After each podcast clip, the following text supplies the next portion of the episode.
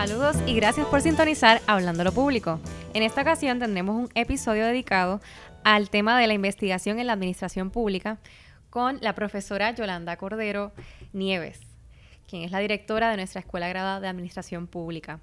Así es que vamos a estar dirigiendo unas preguntas enfocadas en este tema. Importante por demás, el tema de la investigación. Yo prácticamente decidí casi por mí lo consulté con, los compañeros de la asociación, pero el tema de la investigación en la administración pública como un tema para hacer un podcast, porque creo que investigar es bien importante desde la administración pública. Pero antes de entrar de lleno, eh, quisiera que la profesora Cordero se presente a la audiencia, para quienes no la conocen, pues sepan un poco sobre ella, su formación y demás, y entonces entramos a... Como no, eh, primero quiero felicitarlos por esta iniciativa de Hablando lo Público, me parece que es una idea genial eh, que nos coloca en, en los tiempos, en, el siglo XXI. Así que eh, yo me siento muy orgullosa de lo que están haciendo. Gracias. Eh, pues yo soy original de Isabela. Yo nací, me crié en Isabela. Estudié en las escuelas públicas de Isabela. Mis papás eran servidores públicos, mi mamá maestra y mi papá empleado de servicios sociales, que ahora es el departamento de la familia. Eh, y cuando fui a la universidad continué en el sistema público porque vine aquí a la Universidad de Puerto Rico, recinto de Río Piedra. Así que tengo un aprecio muy grande por lo que es el servicio público y, y lo que es la administración pública y un respeto muy grande. Eh, estudié mi bachillerato aquí en psicología, me fui a Chicago, a la Universidad de Chicago, a estudiar la maestría en, en demografía, que allá, eh, a diferencia de Puerto Rico, allá es dentro del Departamento de Sociología, aquí es en Ciencias Médicas. Y comencé el primer año doctoral allá, pero entonces ya eh, los costos de las universidades privadas eran muy altos eh, y ya en mi familia venían tres universitarias detrás de mí. Así que eh, tuve que tomar la difícil decisión de regresar a Puerto Rico sin terminar el, el doctorado. Entonces acá comencé a trabajar en el Departamento del Trabajo. estuve unos meses en recursos humanos, pero al poquito tiempo eh, pasé al negociador de estadística y estuve, no tampoco estuve mucho tiempo, estuve como seis meses y de ahí pasé a la oficina eh, central de recursos humanos, lo que hoy se conoce como la OATRH, que en aquel momento se llamaba la OCAP. Ok. Eh, y allí yo creo que descubrí realmente lo que a mí me gustaba, que era la administración de los recursos humanos. Después de ahí, pues ya me mantuve en ese campo. Tampoco me quedé mucho en OCAP. Estuve un año, pero de allí me fui a la oficina del Contralor, que empecé desde rookie, de, como técnico, y fui escalando hasta llegar a dirigir la oficina de recursos humanos en la época de Ileana Colón Carlos, eh, que fue una, contralora extraordinaria eh, y que falleció precisamente hace, hace muy poquito tiempo. De allí fui, seguí en la línea de recursos humanos, pero pasé al, al municipio de San Juan.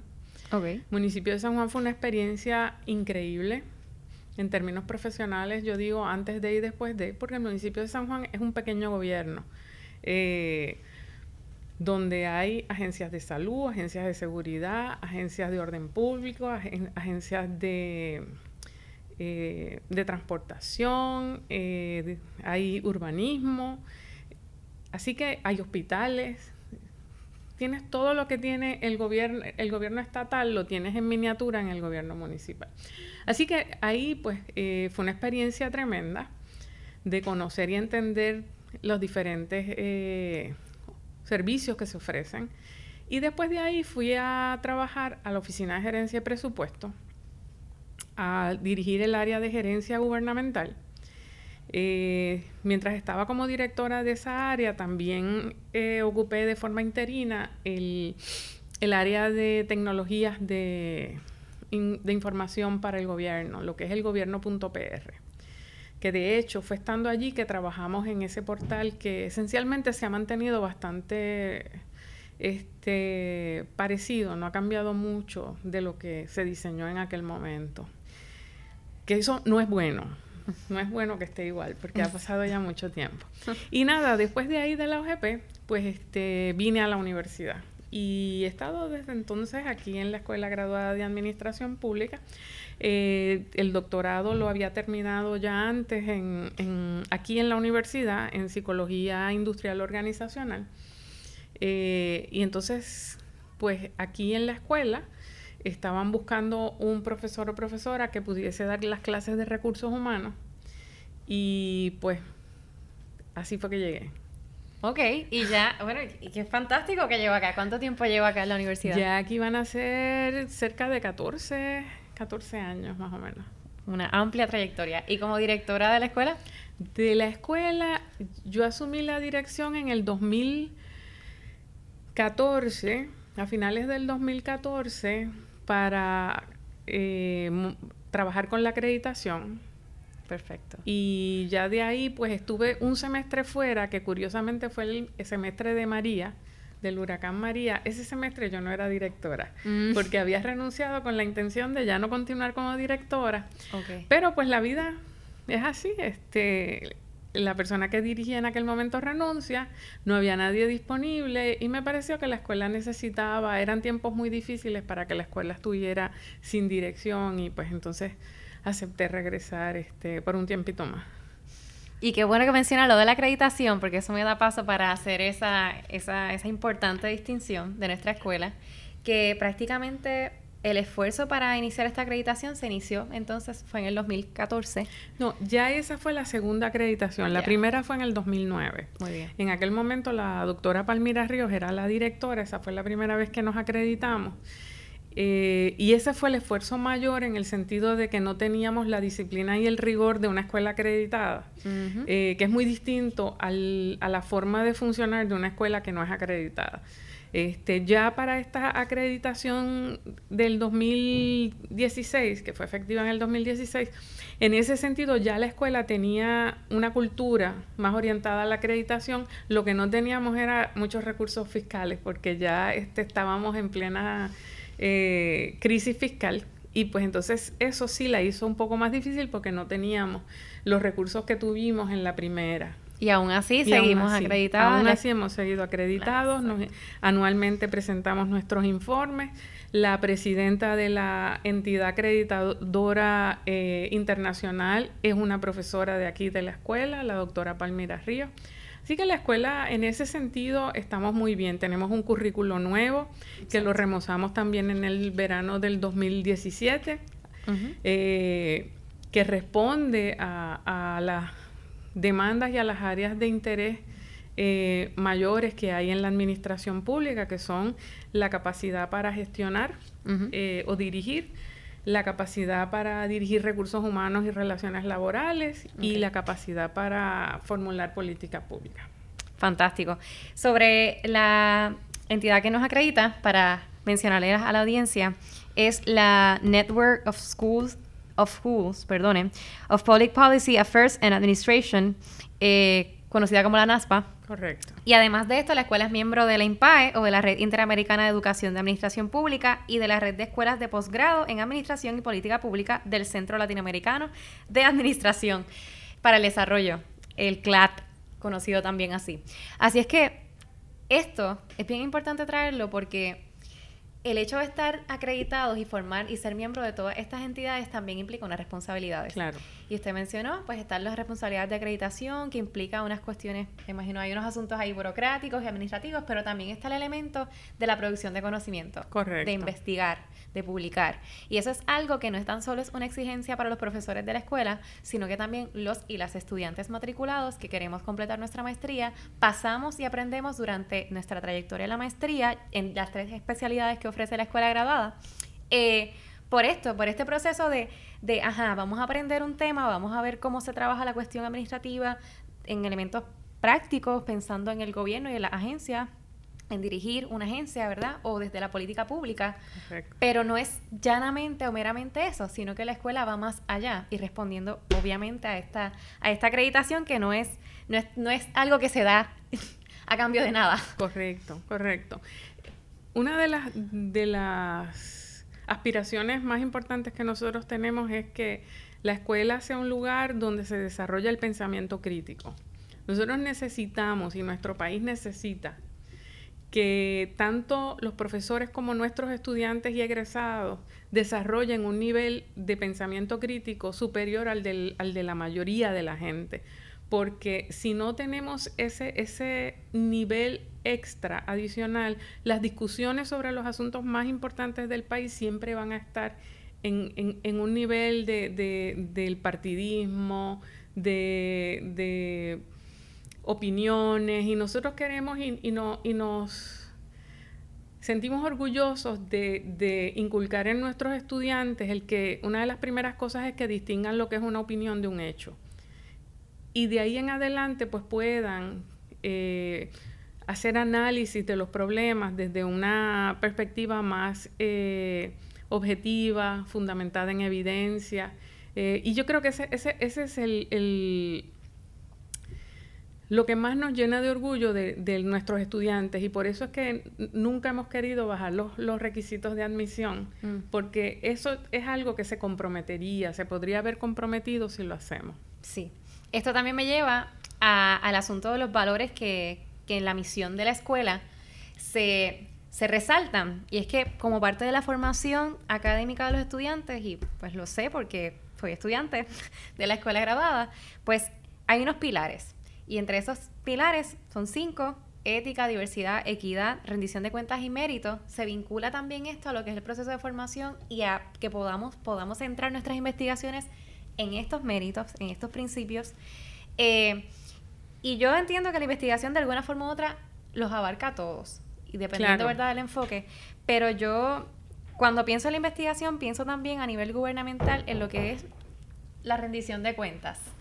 Este, me parece fundamental el hecho de que podamos tener el gobierno, una en nuestro país, una cultura de, investigar, de tener información accesible, confiable, no basada, ¿verdad?, en, en, planteamientos llanos, o, ¿verdad?, que es, la investigación seria.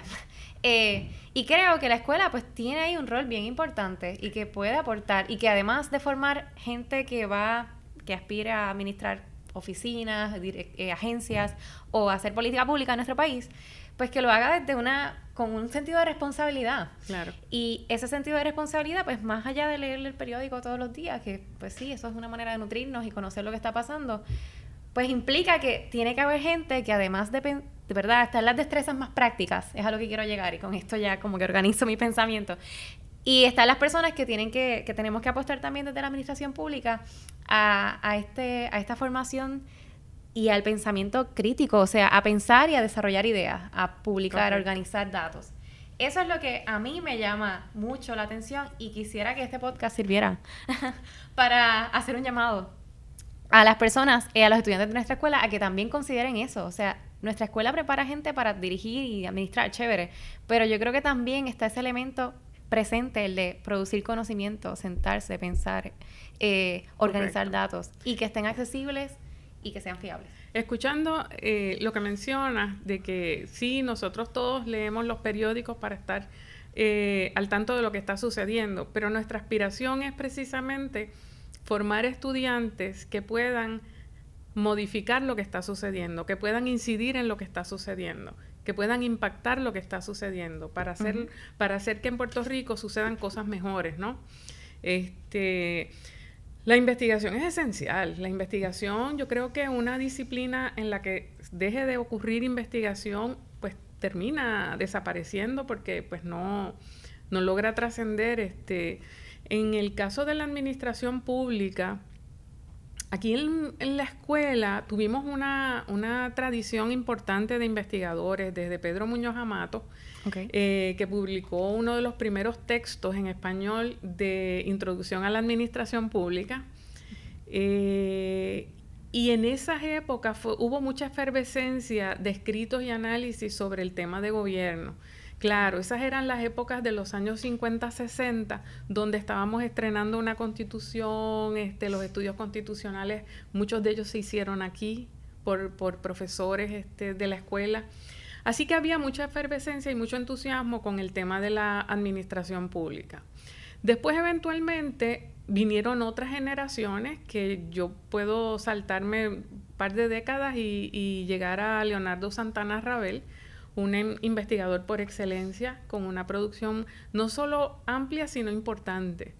Eh, y algunas de sus publicaciones que fueron junto con el profesor Mario Negrón Portillo, eh, el profesor Saúl Prats, eh, tuvieron, escribieron obras importantes que hoy sirven de referencia tanto para nosotros como para nuestros estudiantes y están ahí para la historia. Entonces, luego del retiro de todos esos profesores, pues hemos quedado eh, los eh, quizás menos profesores, pero con una responsabilidad mayor de mantener esa producción intelectual. Claro. Hay dos formas en las que eh, uno puede producir y avanzar la disciplina. Yo creo que una de las formas, y sobre todo en las escuelas profesionales, es a través de proyectos eh, aplicados, de proyectos en, en, la práctica, en el lugar de trabajo, en el, en el gobierno, con el gobierno. Okay. Esa es una forma de adelantar porque nos permite saber qué es lo que sucede en la administración pública, eh, como diríamos, en vivo y a todo color, porque lo vamos a estar viendo. Okay. La otra forma es hacer estudios desde la, desde la academia, quizás cuestionarios, entrevistas, eh, pero es un acercamiento un poco más, eh, quizás más académico, pero también un poco más distante. Okay. Eh, así que son dos formas en las que se obtiene información que permite o nos permite a nosotros los académicos entender la administración pública que existe ahora. Ok. Y diagnosticar quizás algunos de los problemas de esa administración pública que existe ahora. Y entonces, con la esperanza de que logremos proponer soluciones a muchos de esos problemas. Okay. En el 2012, tres profesores nos dimos a la tarea de fundar el Centro de Estudios sobre Gobierno y Asuntos Públicos, el CEMGAP, Centro de Estudios Multidisciplinarios. La M es bien importante, multidisciplinarios un profesor de Derecho, el profesor William Vázquez Irizarri, una profesora de Economía, la profesora Ilín Segarra Alméstica y, y, yo. ¿Por qué nos juntamos? Porque entendíamos que los problemas de la administración pública son tan complejos que desde una sola perspectiva no, no se pueden ni siquiera entender a cabalidad, mucho menos resolverlo. Así que eh, en aquel momento decidimos que queríamos mirar el, tema, porque nos pareció muy importante, del discrimen político en el empleo público. Ese es un tema que venimos arrastrando desde hace varias décadas, que todo el mundo condena desde las gradas, pero nadie hace mucho para erradicarlo. Todo el mundo dice, no, es que el mérito no funciona, es que el mérito, el mérito no funciona porque no ha habido la voluntad de nadie para que funcione. Entonces, eh, ese primer acercamiento fue precisamente porque queríamos entender un poco mejor de qué se trataba, cómo surgía, este, por qué. Y de ahí publicamos, el SEMGAP publicó una obra, eh, es el único libro que yo he visto sobre el tema del discrimen político en el empleo público. Eh, y fue, fue interesante porque tuvimos muchas este, discusiones donde, por ejemplo, hablábamos de servicio de confianza, servicio de carrera, y decíamos, bueno, eso quiere decir que se puede discriminar para los de confianza, pero no para los de carrera por, por un motivo político. Mm, Entonces, este, pues es discrimen, sigue siendo discrimen. Eh, pues el criterio no debería ser político, el criterio debería ser pues de confianza, pero no político. Este, este, así que fueron unas discusiones muy enriquecedoras, que, ahí también en ese, en ese libro participó la profesora Alba Caballero Fuentes, también profesora nuestra. Así que e, ese fue quizás el primer producto del centro. Después de eso, trabajamos en muchos proyectos aplicados con agencias del gobierno. Eh, trabajamos con la Oficina de Gerencia y Presupuesto, desarrollamos las guías para la evaluación de los programas de gobierno. Ese es un documento que está eh, en el Internet y que mucha gente lo ha usado de referencia. ese se desarrolló con la profesora Mirna Rivas y la profesora Eileen Segarra. Eh, trabajamos, hicimos varias evaluaciones a organismos del sistema de salud. Trabajamos con el Departamento de Hacienda, creamos el instituto, allí creamos el Instituto de Capacitación y Desarrollo Profesional para adiestrar a los empleados. Eh, hicimos informes técnicos que pedimos, porque una de las cosas que tratamos es que en la medida en que no sean asuntos confidenciales de verdad, porque no es confidenciales porque lo diga, es confidenciales de verdad porque pues, eh, deben ser cosas internas de la agencia, tratamos de que se publiquen. para que sirvan de referencia, incluso en nuestros cursos, en nuestras clases, se utilizan muchos de esos informes que hemos producido. Eh, ya después de esos primeros proyectos que fueron esencialmente de consultoría y que tuvieron, eh, deben haber trabajado cerca de una docena de profesores de distintas disciplinas. Ahí ya entraron profesores de psicología, de derecho, de trabajo social. De... Que fueron como reclutados para desde la escuela graduada para trabajar unos proyectos específicos. Desde el SEMGAP fueron eh, reclutados para los proyectos que iban surgiendo. Muy bien. Eh, y esa es la bondad del SEMGAP, ¿no? De que nos permite reconocer el valor de las múltiples disciplinas y traer esos recursos para aportar su, su, perspectiva a la solución de un problema. Bien. Este, así que más recientemente hemos hecho menos proyectos de consultoría, pero más proyectos de investigación académica. Exacto. Y eso me consta. Aquí quería traer el tema de la revista. Correcto. La revista de la Escuela Graduada de Administración Pública, que tiene una versión eh, digital. Correcto. Y está disponible en la red también, en la web. Libre de costo. Libre de costo, este, en donde pues también se refleja, ¿verdad?, que, que hay una actividad de producción de conocimiento desde la escuela graduada por parte de los profesores de nuestra escuela. Y esto también me lleva a, la pregunta de qué temas en, más recientemente ha trabajado o que considera que de, más que trabajarlos, de su interés dentro de la administración pública. Yo pensaba en las líneas de investigación y cuando miro todo lo que he estado haciendo se reduce a tres, a tres temas de investigación. El diseño de las organizaciones, cómo se diseñan, cómo se estructuran, cómo yo decido que necesito una nueva estructura porque esta ya no funciona. Ok. Eh, cuando yo decido que no debo crear una nueva estructura porque ya hay suficientes y lo que debo es reparar la que existe. Ese tema eh, es un tema recurrente en mis trabajos. El otro tema es el, desempeño de las organizaciones. Eh, cuánto valor público le añaden las operaciones de una agencia a la vida de la gente. Mm.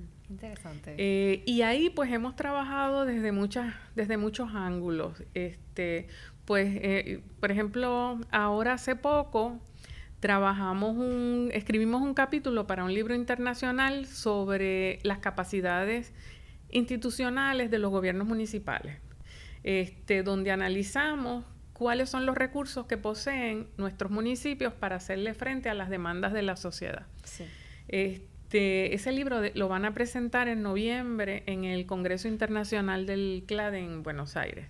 Eh, y, van a estar allá, profesora? Vamos a estar allí, si Dios quiere, sí. Qué bueno. Este... Eso, de hecho, resaltamos también que esa producción de conocimiento se hizo en colaboración con la Escuela Graduada de Administración Pública aquí en Puerto Rico. Correcto. Y el resto estaban en Washington, D.C. Eh, los coordinadores principales estaban en la Universidad Getulio Vargas de Brasil, ah, Río de, Janeiro. Eh, los editores estaban en Argentina, en la Universidad de Buenos Aires. Este, y una colaboradora en la Universidad de Monterrey. Este, son proyectos internacionales fascinantes porque tienes la oportunidad de trabajar con colegas sobre un mismo tema y ver cómo los diferentes países han ido eh, manejando y enfrentando sus, los mismos problemas, ¿no? Fantástico. Este, entonces, eh, ese, ese capítulo en particular lo escribimos la profesora Luz Mayrin López, la profesora Elin Segarra y yo. Este, a veces tenemos que hacer así, tocar el piano a seis manos, porque no, todas andamos haciendo muchas cosas. Mm. Y cuando caen estas oportunidades, es cuando más trabajo tenemos y, la, salida fácil sería decir que no. pero entonces decimos, oye, nos están invitando. Tan pocas veces que nos invitan, no podemos decir que no. Vamos a buscar espacio de tiempo para hacerlo. Y lo hicimos. Y qué bueno. Este, así que este, son, son espacios importantes que, que, que se van aprovechando desde el SEMGAP.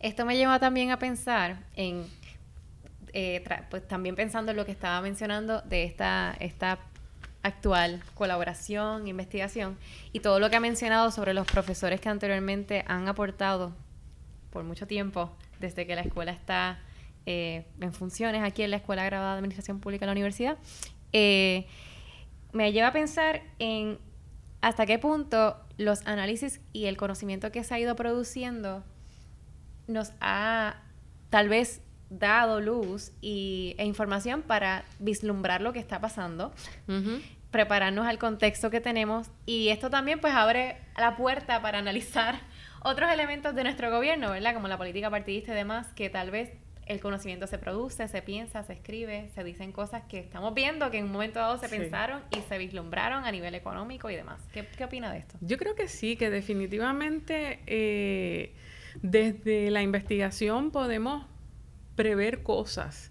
Eh, cuando hace, hace un año, eh, casi dos años, me invitaron de la Escuela de Derecho, de la revista jurídica, escribir un artículo sobre la, la reorganización gubernamental en la rama ejecutiva.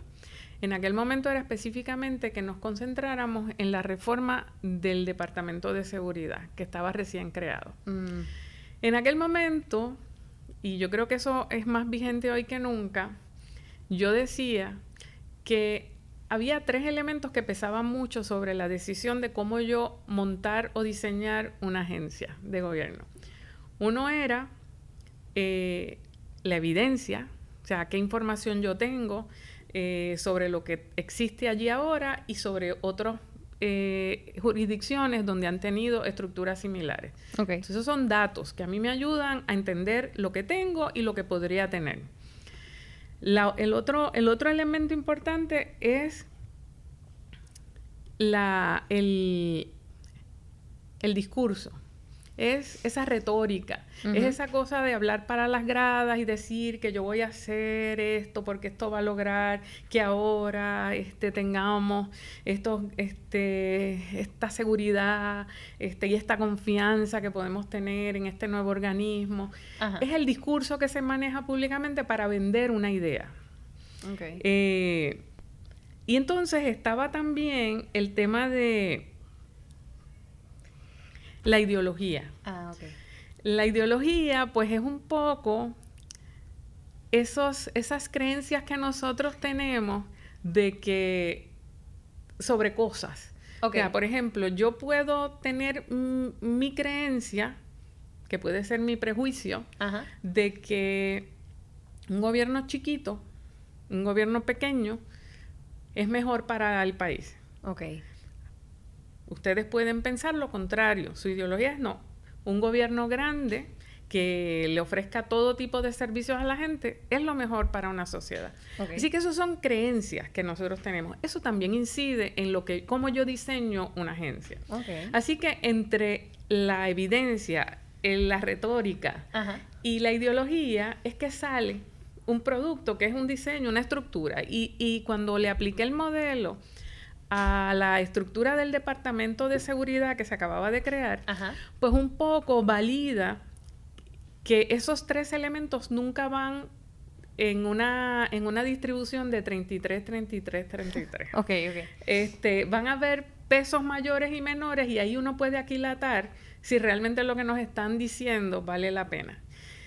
Mi impresión fue que esa reforma fue mucho de retórica, mucho del discurso, algo de ideología y muy poco de evidencia. Y eso está en el mm. artículo. Bien. Eh, y, en aquel momento vislumbraba el colapso de la estructura. Y es un poco lo que estamos viendo ahora. O sea, ya vamos por el tercer o cuarto director del negociado de ciencias forenses. Eh, tenemos problemas con el comisionado de seguridad. Este, o sea, no podemos pretender que juntando siete pequeñas agencias con grandes problemas, vayamos a tener una gran agencia sin problemas. ok. Para ahorrar o demás y no basarnos en información, en datos, que eso también es otro elemento complicado yo creo que en nuestro país y es el tener datos accesibles, actualizados. Y eso es otra pregunta obligada porque por su trayectoria en el gobierno lleva mucho tiempo. ¿Qué, qué opina sobre esto? ¿Qué, ¿Qué críticas constructivas podemos hacer o podemos conversar en este momento sobre, sobre ese acceso a la información? Bueno, el gobierno ha asumido una postura arrogante eh, sobre la información. A mí me parece que el gobierno no se ha temperado al siglo XXI, donde ya la, el, pueblo es dueño de los datos, porque son datos públicos.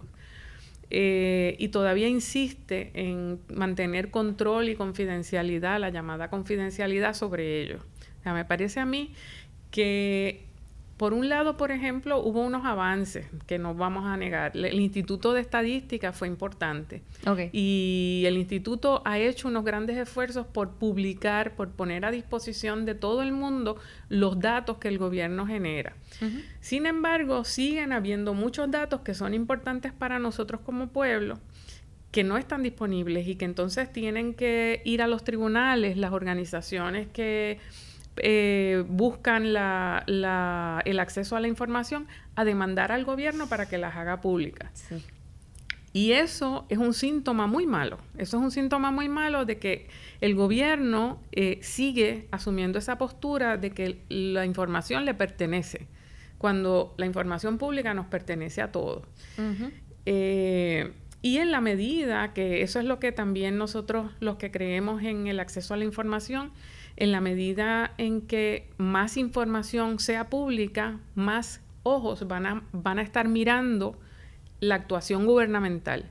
Y muchos ojos mirando la actuación gubernamental garantizan que la gente va a tener que portarse muy bien porque cualquiera puede eh, encontrar algo, eh, una conducta eh, incorrecta o ilegal. Y eso a veces uno pensaría que es lo que quienes no quieren que haya acceso a la información quieren evitar. Claro. Que, que la gente sepa que yo me fui a este hotel, hice este viaje, me gasté, qué sé yo, 700 dólares en dos cenas y pues yo esa información no la publico. En cambio, si voy a otro país, por ejemplo en Chile, yo puedo conseguir esa información en línea y puedo ver cuánto se gastaron en el viaje que hicieron a, cualquier lugar. Si son funcionarios que fueron con dinero público. Exacto. Y es lo justo, porque es dinero público. este, así que yo creo que, y volviendo un poco también atrás a la pregunta que, que hacías de, de, estos tiempos, lo que estamos viviendo. En el verano aquí hubo un gran reclamo de democracia. O sea, queremos más un gobierno más democrático y más responsable. Eh, y yo no sé si todos los líderes políticos de nuestro país han entendido ese mensaje o el significado de ese pedido. Eh, algunos parecería que entienden un poco de eso, otros parecería que no han entendido de qué se trata. Nosotros en la Escuela Graduada de Administración Pública venimos hablando de la gobernanza, de la importancia de la transparencia, de la participación ciudadana, de la rendición de cuentas, desde hace más de una década, yo diría que fácil dos décadas, hablando de eso. En el 2007, Leonardo publicaba, Leonardo Santana, el libro La gobernanza democrática en Cagua. Eh, así que nosotros sabemos de lo que se trata, nosotros podemos aquí entender ese reclamo. Sin embargo, el desafío grande va a ser cómo eso se implanta, cómo eso se adopta, cuánta voluntad hay para adoptarlo, cuántas destrezas hay para adoptarlo. Es un cambio de cultura. Correcto. Eh, cultura administrativa, de planificación y de visión hacia el futuro también. De pensar en, las, en el contexto, en las necesidades del presente, pero sin olvidar el pasado y mirando al futuro. Correcto. Entonces, esto, yo, mi apreciación y yo creo que mi generación también eh, coincide, coincidiría en que no hemos tenido ese tipo de cultura en nuestro gobierno y por eso vivimos las, las situaciones que tenemos al presente. Y tenemos un gobierno que es ineficiente y unas agencias de gobierno que tampoco son eficientes. O sea, es, es una mediocridad. Eh, y lamentablemente tenemos que estamos viviendo las consecuencias. O sea que aquí también tenemos que enfatizar la importancia de la investigación. ¿Por qué? Claro. En la medida en que se toman decisiones que no están, no son informadas, ¿verdad? Porque la política pública, ¿cómo se hace política pública? Se supone que sea de manera informada. Y para eso necesitamos datos actualizados, gente que esté investigando, recopilando información, actualizándola. Sino, ¿qué vamos a hacer? Pues se improvisa, se piensa en la, en la inmediatez, y eso tiene consecuencias a largo plazo y aquí está mi generación y aquí estoy yo. Y es bien molesto ver eso. Entonces yo creo que nos toca ponernos serios y molestarnos y decir, no, tenemos que investigar y el gobierno tiene que tomarse en serio y tiene que pensar que contar con un equipo de trabajo, una agencia, un espacio de gente que investigue claro. todo el tiempo y esté actualizando y que haya una exigencia y una importancia a eso, eso tiene que ser una aspiración de país porque si no vamos a seguir en este patín. Y lo trágico de todo eso es Tienes toda la razón. Lo trágico es que una vez tuvimos cosas como esa. Una vez la legislatura tuvo una oficina de servicios legislativos que era una joya, que hacía unas investigaciones antes de presentar los proyectos, donde todo lo que se podía saber sobre ese tema ya iba eh, acompañando el proyecto. Ahora no, ahora son agendas donde el, representante o el senador que desee que ese proyecto se mueva, lo que hace es que cabildea y busca los votos. No busca la evidencia, busca los votos. Y eso eh, es parte de las cosas que nosotros tenemos que volver a, darle rigor. Podemos, este, y aquí estamos formando ese estudiante, ese estudiante de política pública que analiza, que evalúa. Eh, yo creo que, que este es un momento es un momento interesante para la administración pública, posiblemente uno de los más interesantes después de aquel momento en el que se eh, desarrolló la constitución. Yo creo que este viene a ser el segundo momento más interesante. Y va a depender de cómo nosotros, estudiantes y profesores, logramos articular esos proyectos de investigación para que todos podamos participar y producir ¿Cómo hacemos para atraer incluso profesores que se hayan jubilado y que quieran seguir siendo investigadores activos para que puedan mantenerse? Ese es mi plan. Este, y traer nuevos. Claro, y entonces que nos permitan. Y, pero fíjate, y ahí tenemos otro reto interesante. Jennifer, no hay profesores listos en la calle para venir aquí a asumir eh, un puesto de catedrático eh, en administración pública. La última vez que tratamos de, hacer un reclutamiento, solamente tres personas en todo Puerto Rico cualificaron. ¡Wow! Pero profesora, ¿cuáles son los requisitos? Tener un PhD en administración pública. Este, no, no hay en Puerto Rico gente con un PhD en administración pública disponible para trabajar. Y si debatimos eso, profesor. ¿Cómo? Porque si la administración pública es multidisciplinaria. Claro. Podemos tener profesores con diferentes doctorados. Cierto, y la escuela es representativa de eso. Yo, por ejemplo, como te decía hace unos minutos, vengo del campo de la psicología industrial organizacional. Aquí tenemos profesores de sociología. Eh, tenemos profesores de, tenemos una profesora de administración pública. Hasta hace poco tuvimos un profesor de planificación. O sea, sí, es, multidisciplinario, pero ciertamente necesitamos también profesores de administración pública. Este, y no los hay. Tenemos profesores aquí que son graduados de Derecho. Sí, nuestra escuela representa esa multidisciplinariedad, o sea, sin duda, pero necesitamos también más profesores de administración pública. Ok. este, está bien, entiendo.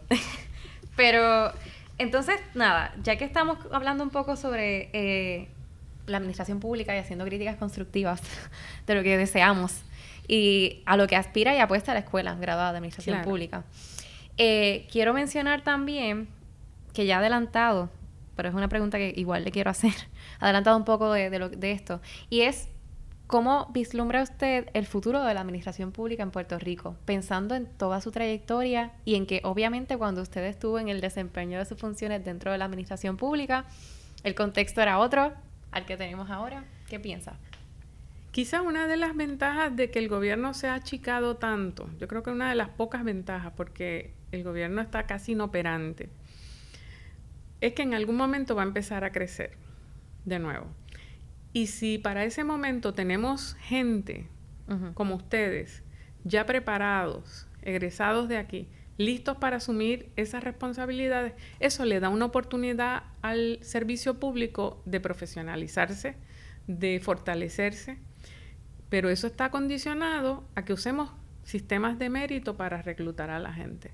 Si, si seguimos usando el, criterio de la afiliación política, no vamos a mejorar mucho. Pero si adoptamos de nuevo los sistemas de mérito para que entren al gobierno las mejores mentes, podemos echar adelante este país. O sea, cero puestos de confianza.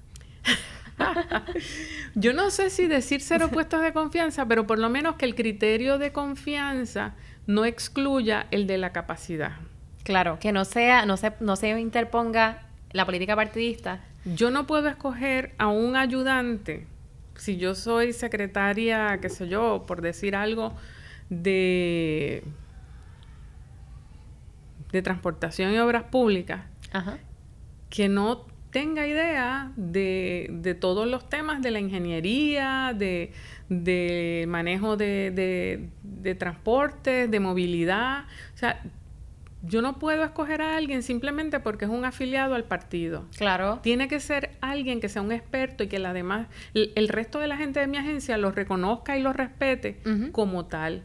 Porque en la medida en que yo empiece a rodear eh, a rodearme y a formar mi, mi, grupo ejecutivo con gente que simplemente su mérito fue trabajar en una campaña política, en ese momento es que el, el nombre servicio de confianza pierde todo el prestigio. Y por eso puedes, puede venir jóvenes como tú a decir, eso no es necesario, porque efectivamente si es así, no es necesario. Pero si el servicio de confianza se refiere a unos expertos que yo puedo traer sin tener que pasarlos por el proceso, porque mi idea no es que se queden en el gobierno, es que vengan, nos ayuden y se vayan de donde, a donde vinieron. O sea, son gente que yo las voy a traer prestadas, Con, con, unas grandes capacidades. Me van a ayudar estos cuatro años y luego se regresan a su sitio. Okay. Pero eso no es lo que ha estado pasando. Lo que ha pasado es que vienen personas que no están cualificadas y después no regresan a ningún sitio. Se les busca cómo atornillarlos en el mismo servicio público. Y que continúen, exacto, trabajando en el gobierno cuando tal vez no tienen las competencias ni la preparación. Correcto. Ah, yo estoy tomando una clase con un profesor de Derecho y esta mañana hablábamos sobre eso. Okay. Una situación muy cercana en donde él le hace una pregunta a este compañero, la, la, y dice, esta muchacha de tal sitio, de aquí de, del Consejo de Estudiantes de acá, estoy tirando aquí información. El detalle es que eh, hablaba de eso, de cómo esta muchacha pues, llega, la, la, y está ganando más que yo, dice. Y eh, entramos en eso. ¿Cuál, ¿Cuál fue el criterio para que entrara? ¿Cómo fue que entró? Y pues todo se redujo a una cuestión política sí, es muy penoso. Y si queremos un nuevo país con una nueva administración pública, una de las primeras, la zapata de ese nuevo, esa nueva administración pública tiene que ser el sistema de mérito. Ok, estoy totalmente de acuerdo con eso. Podría dar múltiples ejemplos de cosas que veo aquí en Puerto Rico que pasan, que me molestan, y, y también pensar en, en, otros países que ya lo hacen por mérito. Claro. Este, tengo dos compañeros que cuando supieron que iba a hablar con usted, me enviaron casi unos minutos ¿Qué tal si le preguntas sobre esto? Bueno, aquí van. Eh, Wilfredo pregunta, ¿entiende que las agencias gubernamentales están ejecutando investigaciones para hacer cumplir sus objetivos planteados por la ley? Sabemos que las, agencias tienen sus leyes, están haciendo esfuerzos para cumplirlas a través de investigaciones. Yo creo que ya está contestada la pregunta, pero la hago para que. Yo creo que no, no tienen la capacidad de recursos humanos para hacerlo. Ok. Ese rol yo creo que nos los pueden delegar gustosamente a nosotros en la academia y lo hacemos. O sea, no, si, si, la, si, si el gobierno nos dice qué interesan que nosotros investiguemos para ellos, nosotros con gusto lo haríamos. Este, porque sabemos que allá se apaga fuego. En, en, el gobierno no hay tiempo para hacer estudios, ni no, tienen que buscar una gente que los haga. Okay. Y yo creo que ese es el rol nuestro de la academia. Sí, personal, la cantidad de personal que hay, pues claro. Para la cantidad de tareas que hay que hacer. Correcto. Okay. Pero nunca nos ocupa mucho. La realidad es que el gobierno nunca hace investigación ni tampoco nos ocupa. Y ese es el vacío grande que hay. Bien. Otro compañero desea saber sobre los esfuerzos que ha, hecho la escuela para eh, promoverla y sobre todo en empleados, promover la escuela con empleados públicos que podrían retomar estudios y hacer una, maestría aquí. El año, el año pasado hicimos unos esfuerzos particulares utilizando como punto de partida la, Oficina de Recursos Humanos del Gobierno. Ok. Eh, vinieron algunas personas a solicitar, eh, no, algunos entraron, eh, pero no ha sido un esfuerzo masivo. Yo creo que una de las cosas que nos ha eh, afectado en la capacidad de reclutar estudiantes del gobierno es que no hemos tenido mucha estabilidad en, el, en nuestros oficiales de asuntos estudiantiles, que es la ah. persona que usualmente va a todas las ferias, que, que, va, crea ferias donde no las hay, este, va a las agencias, monta una mesita en una esquina y le da las solicitudes a las personas. Eso no lo no hemos tenido mucha estabilidad eh, por los últimos dos años, yo diría. Este, y entonces eso ha afectado. Pero yo confío en que ahora, que tenemos una recién estrenada oficial de asuntos estudiantiles, que es egresada de la escuela, eh, María del Pilar Rivera, eh, podamos retomar todos esos esfuerzos y, que podamos atraer eh, más empleados públicos. Aquí una vez ellos fueron un, un por ciento importante de la matrícula total eh, de la escuela. Llegaron a ser cerca de un 30%. Wow. Este, en cambio, hoy día no es así. O sea, que, que yo coincido con la persona que escribió que, que este es un... Belén. Con Belén, de que este, eh, esa es una oportunidad que hay. Sí, no, y él, él, lo plantea, yo he conversado con él porque también él ha visto cómo, pues, otras instituciones llevan personal a las agencias de gobierno directamente, a orientar, a distribuir. Entonces, pues dice, caramba, la Universidad de Puerto Rico y la escuela graduada esta es la única acreditada. Entonces también contrastaba los costos y demás y me dijo, eso es una excelente oportunidad para atraer más, más Tiene toda la razón. Lo segundo que plantea y por último es eh, cuáles han sido los esfuerzos para publicar trabajos de estudiantes y aquí trae un punto bien interesante que me gusta y es digitalizar las tesis de los estudiantes en algún momento o las investigaciones que producimos nosotros. A mí me parece que ese, ese es el camino a seguir. Yo creo que ese es el camino a seguir. Crear un espacio donde se publiquen los trabajos de nuestros eh, estudiantes, ya su trabajo final de, grado. La calidad de muchos de esos trabajos es extraordinaria y me parece que, que servirían, serían muy útiles de, referencias para tanto para eh, precisamente el gobierno, que puede leer sobre temas eh, no son unos trabajos tan extensos como la tesis, porque probablemente alguien, no, muy poca gente se sentaría a leerse una tesis, pero estos son trabajos mucho más cortos, más puntuales, y eso los hace más atractivos para, para cualquier persona que interese empaparse sobre un tema. Y también publicar. Y publicar. Así que yo creo que sí, que ese es el camino a seguir, que nosotros en este momento lo único que lo ha impedido es que no hemos tenido, no hemos desarrollado la estructura para hacerlo. Pero es algo que deberíamos tener en agenda probablemente ya para el semestre que viene. Sí, sería fantástico. Yo, yo también. A mí me gustaría muchísimo que eso ocurra también. Eh, yo abro el espacio para que si desea añadir algo adicional, no tengo más preguntas que hacerle, pero si quiere comentar algo con relación a, la importancia, recapitular sobre la investigación aquí en Puerto Rico o mencionar, hablar sobre la escuela y demás, añadir algo. Eh, no, yo solo quisiera cerrar eh, diciendo que mientras continuemos trabajando con jóvenes talentosos, talentosas, como ustedes, que les interesa la disciplina, yo creo que la disciplina está en muy buenas manos. Fíjense que curiosamente, con todo lo que sucedió en el verano de 2019, a lo mejor alguna persona, algún cínico podía decir, hmm, ¿y quién va a querer trabajar en el gobierno ahora?